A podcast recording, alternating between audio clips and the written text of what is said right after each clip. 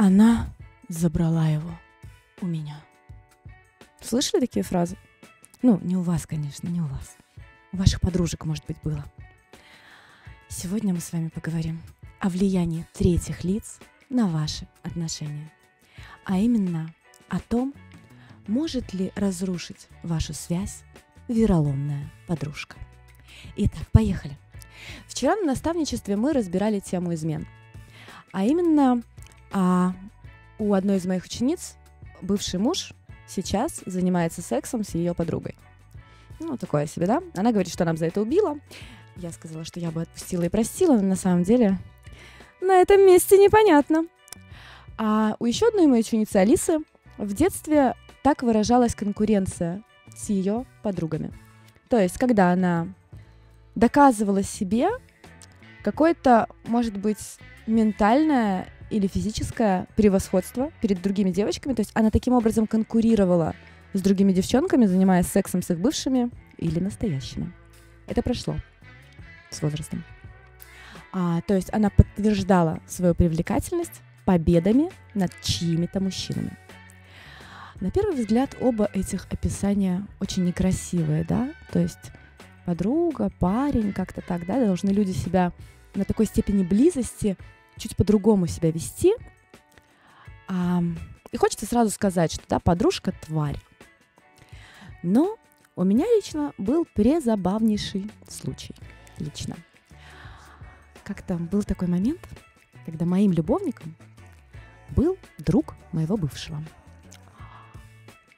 А так получилось, что в какой-то момент я поняла, что основное топливо нашей страсти – это как раз-таки пикантность данной ситуации. То есть то, что мы там скрываемся, то, что это все вот такое под запретом, под секретом, вкусно, в общем. И как только у моего бывшего появились новые отношения, и, собственно, прошел какой-то промежуток времени длительный, когда наш секрет уже он особо был и не секрет, и никому-то особо был не нужен. А мы просто перестали общаться. Отношения любовные, страстные потеряли свою перчинку. Перчинка, как оказалось, было то, что он был другом моего бывшего. Что хочу сказать. Хорошие любовники зачастую плохие супруги. Почему? Потому что давайте подумаем, как мы с вами выбираем парня себе в любовнике. Какими качествами он должен обладать? Когда мы выбираем любовника, нам важно тело, харизма, запах, даже страсть, какая-то химия. Когда же мы выбираем мужа, то есть партнера на долгосрок хотя бы, нам уже важна стабильность, надежность, уверенность, а, его какой-то покладистый характер, умение решать конфликты и вопросы. То есть вы понимаете, да, что это два разных мужчины. И, соответственно, про подруг а, хочу сказать вещь, которая многих сейчас заденет, особенно тех, у кого были какие-то факапы жесткие с подружками. Но кому-то нужно это сказать. А нельзя разрушить то, где есть любовь. Бывают, конечно, мужики, ну вот просто мудаки, козлы, которые не пропускают ни одной юбки, но при этом, когда у мужчины появляется та самая женщина, он старается просто ее не ранить. Он старается не причинить ей боль. И это и есть показатель сильной влюбленности. И если мужчина в вас влюблен сильно, а он не будет изменять. Или, во всяком случае, сделает это так, чтобы вы никогда об этом не узнали. Мужчины тоже так умеют.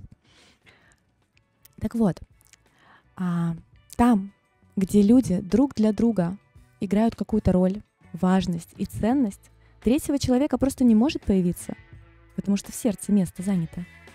И если в отношениях есть холод, если они уже сами по себе разваливаются, если в отношениях пропадает секс, тепло, задушевные разговоры, близость сама по себе как таковая, вот тогда мы и видим влияние третьих лиц на эти отношения. И вот только тогда эти третьи лица действительно имеют какое-то значение и играют какую-то роль. И кто бы не был катализатором фатального разрушения, подружка это, или проститутка, или какая-то случайная женщина или случайная ситуация, она может прийти только туда, где отношения уже в руинах. Там, где тепло и хорошо в отношениях, другой человек в них клиниться просто не может. Вывод. Стройте, пожалуйста, свои отношения с мужчиной. Крепкие и надежные. И тогда в них никто не сможет влезть. Подруга же и мужчина – это всегда проверка как подруги, так и мужчины. И тебя на предмет того, кого ты впускаешь в свою жизнь и по каким причинам. Говно не становится говном в момент. И это даже не процесс, а это молекулярный состав. Он задан генетически. То есть оно говном не стало. Ни он, ни она. А они были такими. Просто по какой-то причине ты этого не замечала или отказывалась это замечать. А если ты вдруг столкнулась с такой ситуацией, подруги, мужчины все дела, скажи спасибо Вселенной за то, что она убрала лишнее дерьмо из твоей жизни. Боль пройдет, но лучше уж боль, чем находиться рядом с человеком, способным, например, на предательство. Отряхнись. Используй ситуацию для мотивации. А, и не заморачивайся. В мире так-то 8 миллиардов людей. Найдутся несколько хороших и по твою душу. И еще раз. Никого невозможно забрать. Когда у человека есть любовь и мозг. А если нет первого или второго, увы, Тут вина не подруг. Хотя было бы очень удобно скинуть на них ответственность за ваши отношения. Не так ли? А напишите мне, пожалуйста, в комментариях, какие у вас есть вопросы на тему ревности, третьих лиц а, и вообще всего, что связано с отношениями.